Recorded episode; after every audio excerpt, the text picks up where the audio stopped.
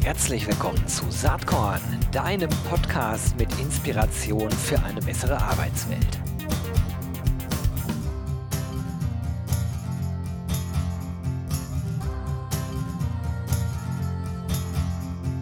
Hallo und herzlich willkommen zum Saatkorn Podcast. Alle HR-Tech-Afficionados können äh, begeistert äh, sich freuen jetzt. Ich habe nämlich zwei Männer am Start, die sich wirklich schon lange und intensiv und übrigens auch erfolgreich mit äh, HR-Tech befassen. Das ist äh, einmal Lukas Erlebach, der ist Co-Founder und CEO von dem Unternehmen, um das es gleich geht. Und dann Dennis Bauer, er ist CTO. Und das Unternehmen ist, ihr werdet es euch wahrscheinlich schon denken, Joblift. Herzlich willkommen, Dennis. Herzlich willkommen, Lukas. Hallo, Gero. Vielen Dank, Gero. Freut mich sehr, dass ihr heute hier am Start seid. Und äh, ja, wie starten wir denn mal? Ich würde sagen, wir starten einfach mal mit der Founding Story von Joblift, auch wenn das schon ein paar Jährchen her ist. Ähm, wie ist es denn damals losgegangen, Lukas?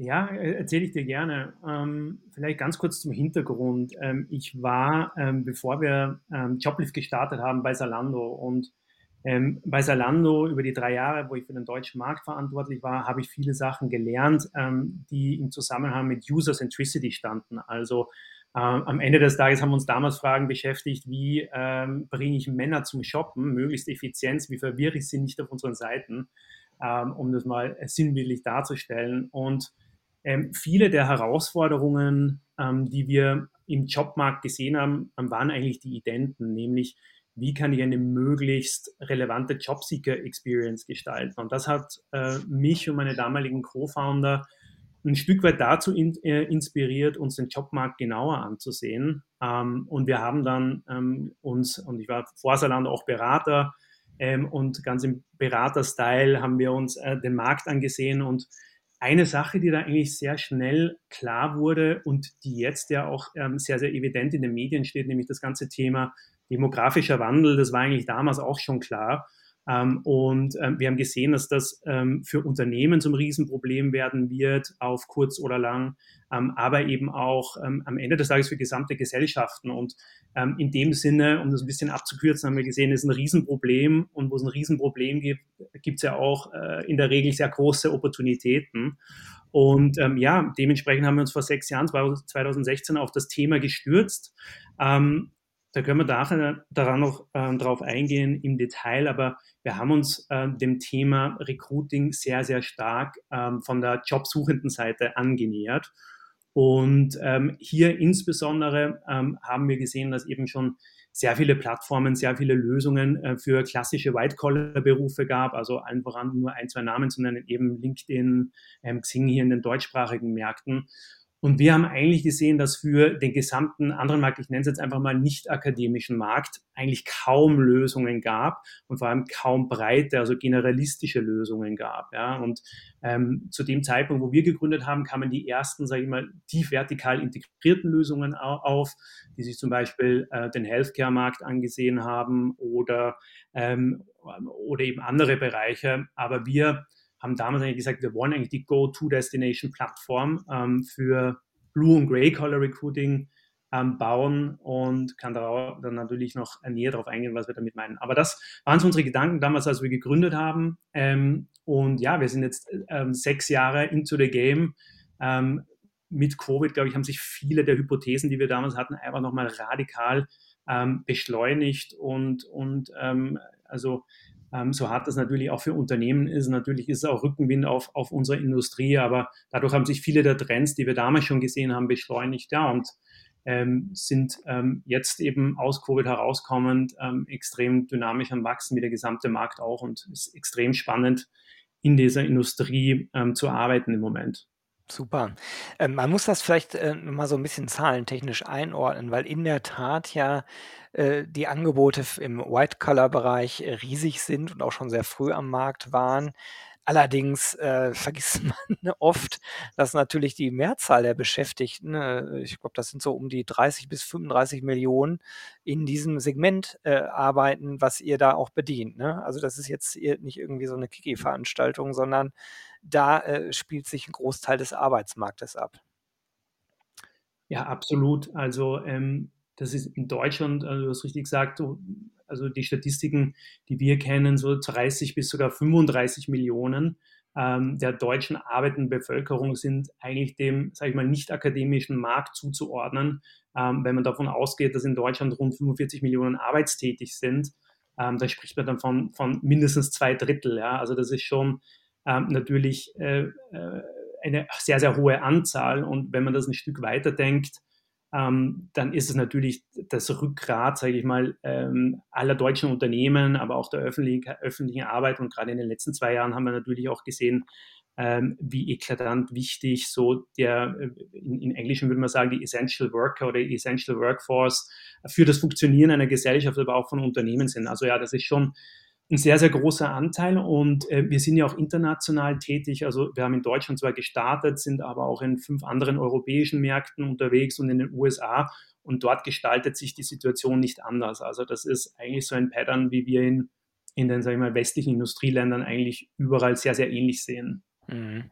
Wir reden ja inzwischen auch eigentlich von dem, ähm, von der Transformation eigentlich des Arbeitsmarktes weg vom Fachkräftemangel hin zum Arbeitskraftmangel, ne, was das auch so ein bisschen widerspiegelt. Und du hast es eben schon angedeutet, die Corona-Krise hat diese Themen beschleunigt äh, und äh, die Digitalisierung äh, noch dazu, wenn man sich allein nur vorstellt, was im Logistikbereich los ist, äh, wie sich äh, Einkaufen beispielsweise verändert hat, also gesamtgesellschaftlicher Wandel getrieben durch Technologie, getrieben durch aber auch die Pandemie äh, spielt euch in dem Fall echt in die Karten. Bevor wir da weiter drauf eingehen, äh, Dennis, erzähl doch auch mal kurz, du bist ja nun der, der ITler hier in der Runde. Äh, wie bist du bei Joblift gelandet? Ja, gerne. Also ich bin jetzt äh, auch seit knapp vier Jahren dabei und äh, kam überhaupt nicht aus der Industrie, sondern ganz im Gegenteil. Als ich das erste Mal Gespräche mit Lukas gegangen bin, hatte ich so als ITler so eine gewisse Skepsis gegenüber dem ganzen Recruiting-Markt, habe aber relativ schnell gemerkt, dass es eigentlich eine sehr, sehr spannende Industrie ist und vor allem auch, dass man mit moderner Technologie noch einiges bewirken kann. Und äh, das hatte mich äh, sehr, sehr interessiert und auch ähm, als Lukas dann erzählt hatte, welche Datenmengen eigentlich zur Verfügung stehen äh, über Joblift. Und das ist das Spannende, gerade diese Fokussierung auf den, auf den oder die Jobsuchenden ähm, ist natürlich extrem spannend, weil für uns immer die Frage war, wie können wir diese Datenmengen, Stichwort Big Data, wie können wir die nutzen, um wirklich eine sehr, sehr gute User Experience ähm, für den Jobsuchenden zu schaffen und dort auch das perfekte Matching hinzubekommen. Und das ist eigentlich das, worum sich bei uns von der technologischen Seite sehr, sehr stark dreht. Und das ist auch, wie man es hört, meine Passion. Also für mich ist immer so die Schnittstelle zwischen, wie kann ich ein perfektes Produkt bauen und wie schaffe ich es auch, das technisch umzusetzen. Das ist eigentlich das, was mich immer unheimlich reizt in meinen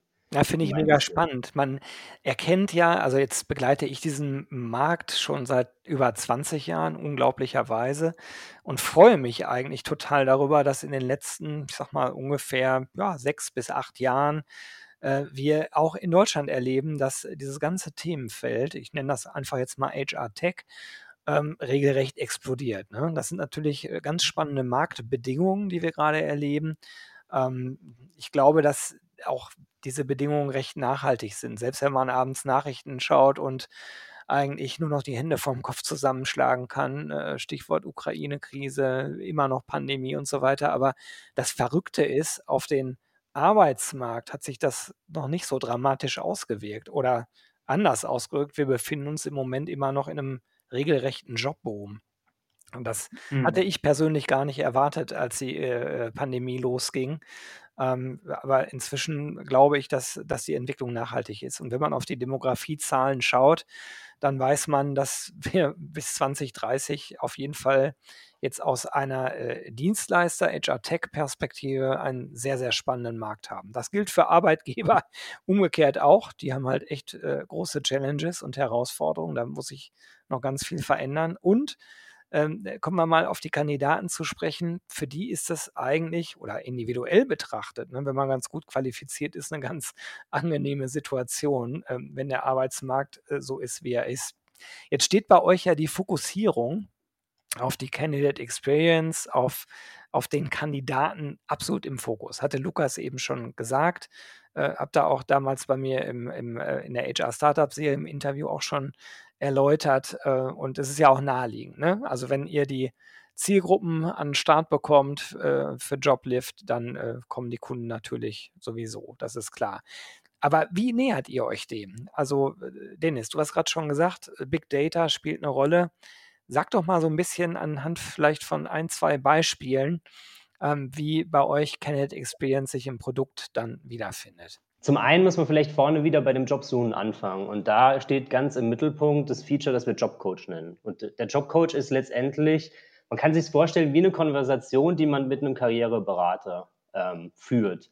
Und jeder, der sich irgendwie dran zurückerinnert, als das letzte Mal vielleicht äh, vor einem Jobwechsel stand, man am Anfang der Suche stellt man sich eine ganze Menge von verschiedenen Fragen. Ne? Was, ist, was ist eine gute Firma für mich? Will ich eine große Firma, eine kleine Firma? Ist das Produkt für mich interessant? Welche Branche ist wichtig? Wie soll die Unternehmenskultur aussehen, etc. Und wir versuchen mit dem Jobcoach eigentlich genau dieses Gespräch zu imitieren und dabei wie so eine Art Fingerabdruck des Jobsuchenden zu erstellen. So ein bisschen die ketzerische Vision ist, wir versuchen den Jobsuchenden besser zu verstehen als er oder sie sich selbst. Mhm. Ja, das ist so ein bisschen der Gedanke dabei. Das heißt, ganz, ganz viele kleine Datenpunkte, die für den Suchenden relevant sind. Das ist auf der einen Seite. Ne? Dann haben wir im Prinzip so eine Art Profil oder Fingerabdruck über den Jobsuchenden. Und dann müssen wir eigentlich genau das Gleiche auf der anderen Seite machen. Das heißt, wenn wir uns die Stellenanzeigen anschauen, die sind eigentlich immer noch genauso wie vor 10 oder 15 Jahren geschrieben in Prosa, eine A4-Seite. Und äh, ist mühsam zu schreiben, ist äh, genauso mühsam, die zu, zu lesen, zu analysieren und vor allem für Technologie sehr, sehr schwierig zu verstehen. Was ist denn eigentlich genau das Profil? Man mhm. weiß ja, die Jobtitel sind auch nicht immer aussagekräftig etc. Das heißt, wir versuchen auf der Seite mit modernster Machine Learning Technologie auch dort wie so eine Art Fingerabdruck des Jobs zu erstellen. Ja, und dann haben wir im Prinzip den Fingerabdruck des Jobsuchenden, den Fingerabdruck des Jobs und dann geht es darum, Matching-Technologie zu bauen, die diese beiden Elemente zusammenbringt und dir dann am Ende idealerweise sagt, na, dieser Job, der scheint ein ganz guter Fit für dich zu sein. Das ist im Prinzip so sehr High-Level das, was wir uns auf die Fahnen schreiben und worauf wir äh, hinarbeiten. Ähm, fangen wir noch mal kurz mit diesem Jobcoach äh, an. Okay. Ist das ein Chatbot gewissermaßen? ja, ist eine gute Frage, weil die Analogie wird oft verwendet.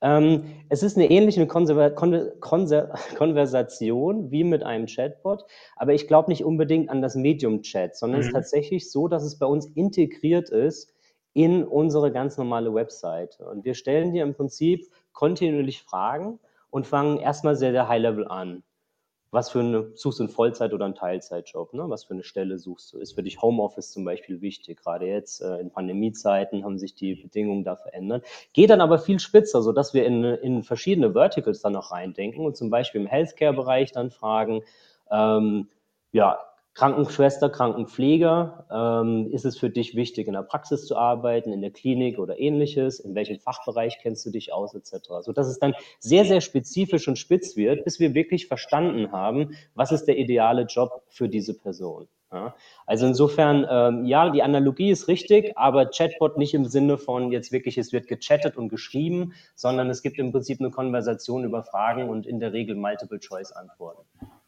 Okay, habe ich High Level verstanden, auf jeden Fall. gerne bei uns auf der, jo auf der Joblift-Webseite direkt ausprobieren. Sehr, ja, da, da, bin ich parallel natürlich schon drauf, aber ich muss mich jetzt hier auf das Interview konzentrieren, das mache ich hinterher. Ganz genau. Nein, aber ähm, äh, gucken wir uns doch mal die andere Seite an, nämlich die, äh, mhm. die Unternehmensseite. Also ihr habt schon ja. gesagt, äh, Prio und Start war bei den, bei den KandidatInnen, bei den latent äh, Jobsuchenden. Ähm, Jetzt ist es ja so, dass äh, Unternehmen bei Joblift halt auch dann äh, Jobs hinterlegen können. Aber irgendwie müssen die ja an die ganzen Talente rankommen und können nicht immer davon ausgehen, dass sie alle auf Joblift unterwegs sind. Ne? Und auch da habt ihr, glaube ich, entsprechende Angebote für Unternehmen jetzt. Ja, ähm, kann ich vielleicht kurz ähm, übernehmen. Ähm, ich glaube, aus Unternehmenssicht das Spannende mit Joblift zu arbeiten ist, ähm, dass wir jetzt nicht nur, wie Dennis gerade ausgeführt hat, ähm, einen sehr spannenden Technologieansatz haben, ähm, der im Endeffekt auch wirklich auf das Kompetenzmatching abzielt, sondern darüber hinaus halt noch ein sehr, sehr breites Distributionsnetzwerk, ähm, Netzwerk von, von, von Marketingkanälen anbieten. Mhm. Also das heißt, wenn ein Job gepostet wird, wird der logischerweise bei uns auf der Seite gepostet, sprich ähm, alle User und alle Kandidaten, die bei uns ähm, registriert sind oder ähm, im Joblevel einfach top of mind bereits ist, äh, sehen diesen Job natürlich, aber darüber hinaus haben wir über die letzten ja, sechs Jahre ähm, quasi unseren zweiten großen Pfeiler, nämlich unser Performance-Marketing-Netzwerk aufgebaut. Und da geht es natürlich um so, wenn man das so will, vereinfacht gesagt, ähm, Kanäle, die aktiv suchende Kandidaten ähm, ähm, beinhalten, aber eben auch sehr stark die sogenannten ja, passiv oder wir sagen eher latent Suchenden ähm, ähm, betreffen. Warum ist das wichtig? Ähm, weil man sieht einfach, und da gibt es auch einen Generationenunterschied, aber speziell die jüngeren Generationen, die jetzt auf den Arbeitsmarkt kommen, äh, Stichwort Generation Z, sind nicht mehr auf den klassischen äh, Medien, Jobplattformen unterwegs, um, um Jobs zu suchen. Und äh, komme ich wieder zurück zu meinem ähm, Eingangsstatement, dass wir einfach gesehen haben, dass es im Blue- und Grey-Collar-Bereich eigentlich wirklich keine geeignete Plattform gibt. Ja? Also die Kandidaten verwenden kein LinkedIn, um, um nach Jobs zu suchen. Mhm. Und insofern muss man dort sein, wo die Kandidaten sind und wo sie eben auch empfänglich sind für die Informationen. Und ähm, da haben wir eben über die letzten sechs Jahre sehr, sehr viele Daten sammeln können und haben dann sehr, sehr performantes Netzwerk an, an unterschiedlichsten Kanälen ähm, für uns und für unsere Kunden entdeckt. Jetzt spinne ich mal rum. Also ihr, ihr spielt dann wahrscheinlich die Anzeigen der Kunden äh, in Snippets aus auf verschiedene Kanäle, halt die jeweils relevanten Kanäle für die betreffende Zielgruppe, um die es gerade geht. Und wenn die da draufklicken, dann landen die wieder auf Joblift oder wie ist der Weg? Ja, absolut. Genau. Also das ist genau richtig. Ja, das ist genau richtig beschrieben. Also ähm, das ist am Ende des Tages ja auch, eine, auch ein Data Game, äh, wenn man so will. Also man muss ähm, genau wissen, und ähm, jetzt nörde ich ein bisschen rum, aber man muss ja äh, zum einen genau wissen, welche Kanäle haben eine gewisse Relevanz für welche, ähm, für welche ähm, ja, Jobkategorie beziehungsweise für welche Jobsuchenden. Ja, und das kann sehr, sehr breit streuen. Also wir haben zwar gesagt, vor allem Blue und Gray Color, aber ähm, jeder, der sich schon mal ein bisschen mit dem Begriff vor allem Grey Collar auch ähm, auseinandergesetzt hat, weiß, wie divers und heterogen diese Gruppen dahinter sein können. Und da geht es von Me Mechatroniker bis Krankenschwestern bis zu Flugzeugpiloten etc. Und dementsprechend muss man da dem, äh, auch Datenpunkte sammeln. Und ähm, genau, also da, das, das haben wir eigentlich über die letzten Jahre eben gemacht und ähm, haben deswegen da eine ganz gute Aufstellung. Na super. Wenn man äh, so, so äh, euch zuhört, dann ist, glaube ich, auch klar, dass die Unternehmensgröße für eure Kunden eigentlich, ist eigentlich völlig irrelevant. Ne? Bei euch können kleine Unternehmen genauso äh, äh, äh schalten. Schalten ist vielleicht das falsche Wort. Also, also, oder? Sagt ihr das? Stellenanzeigen schalten bei euch? Ja, wahrscheinlich doch.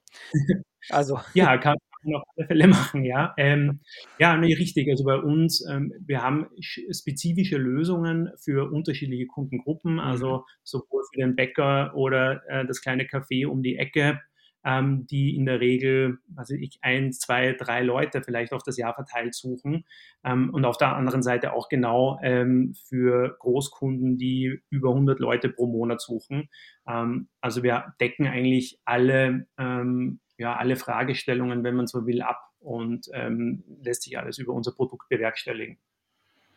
Wie sieht es denn aus, wenn ihr jetzt sagt, okay, äh, die letzten sechs Jahre waren erfolgreich, der Markt spielt auch in die richtige Richtung, hört sich erstmal alles toll an und äh, glaube ich euch auch total.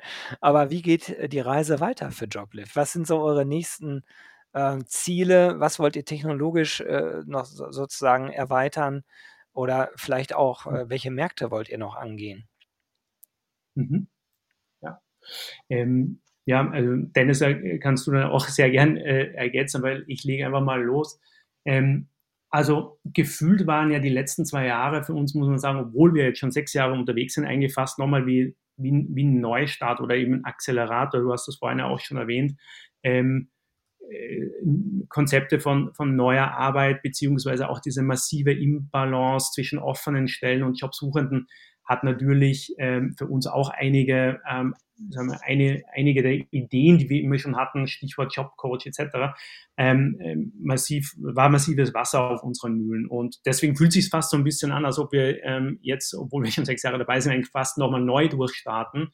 Ähm, und für uns im Fokus steht auf der einen Seite ähm, gerade, und das haben wir auch mit der letzten Finanzierungsrunde gesagt, eigentlich mehr ein Fokus auf horizontale ähm, beziehungsweise, Entschuldigung, auf vertikale Integration mhm. und weniger auf ähm, horizontales Wachstum. Sprich, wir sind schon in fünf oder sechs sehr, sehr relevanten Märkten, decken dadurch fast 75 Prozent der globalen HR-Spends ab. Ähm, deswegen haben wir gesagt, wir wollen eigentlich in den Märkten, in denen wir sind, ähm, tiefer vertikal integrieren. Das heißt ganz konkret ähm, auf der jobsuchenden Seite, wie schon ausgeführt, über den Jobcoach, aber dann gerade eben auch auf der B2B-Seite mit unseren Kunden an gemeinsamen Lösungen arbeiten. Ähm, das heißt, auf der einen Seite, kann Dennis sicherlich noch einiges dazu sagen, arbeiten wir eben genau an sehr spezifischen Tech-Lösungen für Kunden, sowohl KMUs als auch ähm, Enterprise-Kunden. Ich glaube, da sind noch sehr, sehr spannende Sachen, die wir, äh, an denen wir da gerade arbeiten. Ähm, ich glaube, was steht sonst ähm, ähm, auf der Roadmap? Ähm, gerade im, im Bereich ähm, ähm, eben im, im Bereich Recruiting beziehungsweise auf der äh, jobsuchenden Seite das Thema Brandbuilding. Wir haben jetzt die letzten Jahre sehr stark über Content getrieben, ein bisschen Branding gemacht, aber ähm, da geht noch deutlich mehr und ähm, Stichwort unser Ambitionslevel für bis 2025 ist ja in der Tat ähm, die Go-To-Destination-Plattform für Blue- und Grey-Collar-Recruiting zu werden. Sprich, ähm, da haben wir auch einige Initiativen geplant, um unsere Brand hier noch größer zu machen und eben nicht nur in Deutschland, sondern ähm, über unsere europäischen Märkte hinweg ebenfalls. Ja, vielleicht von der, von der, Produktseite würde ich noch kurz ergänzen. Also Gerne. es sind im Prinzip drei Bereiche, in die wir rein investieren. Das eine ist eben, wer den Jobcoach gerade angerissen, also alles rund um den Jobsuchenden, das heißt den Jobcoach noch in weitere Branchen oder Industries reinzubringen. Das ist der, der eine Punkt. Der zweite große Punkt ist das ganze Thema Matching und wirklich Verständnis auf beiden Seiten zu generieren. Das heißt also wirklich den, den, den User noch besser zu verstehen, die Jobs noch feindetaillierter ähm, äh, zu analysieren und dann das Matching darauf zu bauen.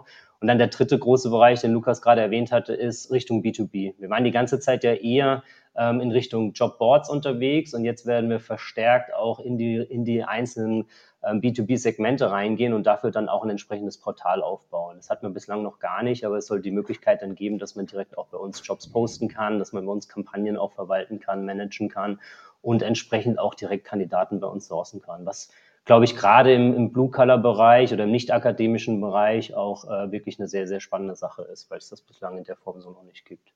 Tja, also ich würde mal sagen, keine Langeweile bei Joblift. Ganz und gar ähm, nicht. Lass uns mal kurz über Joblift als Arbeitgeber sprechen. Ne? Ich glaube, ihr seid so ein bisschen über 100 Menschen. Wenn ich richtig äh, informiert bin, sitzt ihr in Berlin und Hamburg. Ne?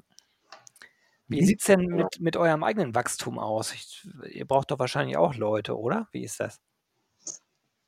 Absolut, ja, also wir sind ja ähm, dem, ähm, dem quasi der, der Arbeiterlosigkeit, wie sie, wie sie in, in den Medien immer beschrieben wird, ja, ähm, dem entkommen wir nicht. Also auch wir sind es natürlich, ähm, wo wir, sag ich mal, vor den, am Anfang, als wir gestartet haben, war, glaube ich, die kritischste äh, zu besetzende Position wie immer IT. Ja, und mittlerweile sieht man eigentlich ähm, eine, eine ähnliche Tendenz, ähnliche Muster querbeet, ja, egal ob es äh, Sales oder Customer Service ist. Dementsprechend umso wichtiger ist es natürlich an der Employer Brand zu arbeiten, an Themen wie Diversität zu arbeiten, an Themen wie ähm, Employer Value Proposition zu arbeiten. Ähm, ich glaube, wir, auch für uns waren natürlich die letzten zwei Jahre ähm, sehr erkenntnisreich, gerade was das Thema Remote Work anbelangt. Ich glaube, wir waren auch davor schon ähm, sehr, sehr offen dem Thema gegenüber. Ähm, aber gerade natürlich in, in, in, in, einem Startup, das natürlich auch sehr stark von Kultur geprägt ist, das sehr stark auch von einem äh, Miteinander gelebt wird, ist es, ist es uns schon auch wichtig, ähm, jetzt aus Corona herauskommen, äh, einen Weg zu finden, wo wir auch unsere Mitarbeiter ab und an wieder zusammenbringen, ähm, ja. um eben diese Kultur weiterzuentwickeln auch, äh, und auch zu leben. Ähm, aber ja, also das war, ist natürlich für uns auch sehr, sehr spannend und wir versuchen dort äh, in dem Bereich natürlich voranzugehen. Jetzt wird Saatkorn ja in erster Linie von angehenden oder bereits äh, erfahrenen HRlerInnen gehört. Ähm, schaut mal auf der äh, äh, Careers-Seite bei Joblift vorbei. Da gibt es vier recht spannende Rollen auch für HRler. Tech Recruiter, Junior Talent Acquisition Manager, HR Manager generell, Senior Talent Acquisition Manager. Also äh, wer das jetzt alles spannend fand und Bock hat, vielleicht für Joblift zu arbeiten, der kann da ja mal reinschnuppern, sage ich mal an der Stelle. Ja, was mich äh, nochmal interessiert, ähm, ihr äh, seid jetzt in diesem Markt seit äh, 2016 unterwegs. Ähm, Gibt es Dinge, die euch in letzter Zeit inspiriert haben, wo ihr sagt, das müsste, die Studie müsstet ihr eigentlich kennen oder was weiß ich, die Podcast-Folge oder das Buch? Gibt es da irgendeinen Tipp, den ihr den äh, ZuhörerInnen hier mit auf den Weg geben wollen würdet? Mhm. Ja, weil, ähm, also kann ich mal übernehmen. Also generell, ähm, ich glaube, wir waren immer oder wir schauen, äh, die, andersrum, lass mich anders anfangen. Ich glaube, die ersten fünf Jahre ähm, haben wir ja schon sehr, sehr stark auf, auf, auf Tech gesetzt, auf Produkt gesetzt und, ähm, und ähm, haben uns auch sehr viel eben an, an anderen Industrien abgesehen, also gerade produktzentrierten ähm, Industrien und ähm, ja, komm, kommen jetzt eigentlich, eigentlich so in den Bereich, wo wir sagen, okay, jetzt bauen wir eine Sales-Organisation ähm, äh, on top darauf auf. Sprich, in den ersten Jahren eben wahnsinnig viel gemacht, eben im, im, im, im Produktbereich, ähm, was man dann natürlich, ähm, Dennis, hast du sicherlich den, den, den, die ein oder andere ähm, Empfehlung, ähm, die, die, die welche den mehr technologieaffinen ähm, Leuten zusagt. Ich glaube, im Thema ähm, Studien etc., ähm, was natürlich jetzt sehr, sehr relevant ist für Unternehmen, ist das ganze Thema Führungsverhalten, ähm, Leadership, ähm, gerade in, in, in, in einer Remote-Organisation. Ja, und das sind auch Themen, mit denen wir uns ja aktiv auseinandersetzen. Also wie kann man ähm, in einem Unternehmen, wo man sich nur relativ selten sieht, vor allem wo auch viele junge Mitarbeiter sind, wie kann man da Leadership weiterleben, die Leute engaged halten, ähm, und genau, ich glaube, da gibt es beliebig viele Bücher. Ich persönlich fand immer Extreme Ownership, das eher ein unkonventionelleres Buch ähm, aus, dem, aus äh, dem Bereich Führungshalten, sehr inspirierend von dem Ex-Navy SEAL geschrieben. Ähm, aber ich glaube, gerade für Leader ist das zum Beispiel, äh, fand ich sehr, sehr, äh, fand ich einige sehr gute Tipps und Anknüpfungspunkte da drinnen. Super, danke, Schau. Lukas. Ich schaue mir mal eine ganze Menge verschiedene Startup-Companies, gerade im HR-Tech-Bereich an. Und da muss man sagen, ich glaube, du hast es auch eingangs erwähnt, da tut sich einfach unglaublich viel. Es ist wirklich spannend, ähm, wie einfach ähm, insgesamt technologische Trends jetzt auch immer mehr in den HR-Tech-Bereich reinkommen. Ähm, um da einfach so ein paar Sachen zu nennen. Ich hatte gerade vor zwei Wochen mit einer Company gesprochen, die CV-Parsing macht. Kein neues Thema, aber mit GPT-3 und das weiß ich nicht, äh, das ist wahrscheinlich zu geeky für deine, für deine Hörerschaft, äh, aber das ist im Prinzip ein ganz neues AI-Modell, ähm, das sehr, sehr spannend ist und eigentlich eher für Textgenerierung äh, verwendet wird. Aber die haben damit super tolle Ergebnisse erzielt und ähm, damit auch deutlich die großen Platzhirsche, die eigentlich Technologie die letzten zehn Jahre verfeinert haben, geschlagen. Ja? Und das, das zeigt einfach, dass wenn man äh, die, die neuesten Trends, die sich gerade im Tech-Bereich tun, wenn man die anwenden kann auf HR-Tech und auf speziell unsere Domäne, dann ist da noch unglaublich viele Möglichkeiten. Und das, das finde ich halt unglaublich spannend in dem Bereich. Super, danke, Dennis. Und auch danke, Lukas. Ganz toll, dass ihr euch Zeit genommen habt. Äh, ich finde es mega spannend, was ihr mit Joblift macht. Werde das natürlich äh, aus der Saatkorn-Brille weiter beäugen, beobachten. Und ich bin mir ganz sicher, ihr wart nicht das letzte Mal zu Gast hier. Ganz lieben Dank, dass ihr euch Zeit genommen hat, habt. Und euch wünsche ich weiterhin ganz viel Spaß und Erfolg mit Joblift. Super, vielen Dank, Gero. Danke, Gero. Danke dir. Jo, das war diese Saatkorn-Podcast-Episode, aber ich habe noch was für dich.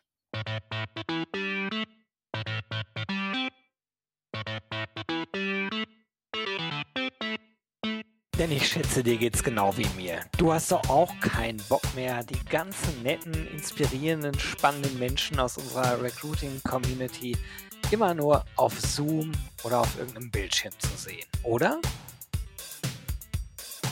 Ich würde sagen, uns beiden kann geholfen werden. Und zwar am 14. und 15. Juni 2022 in Berlin. Da findet nämlich das RC22 Festival statt.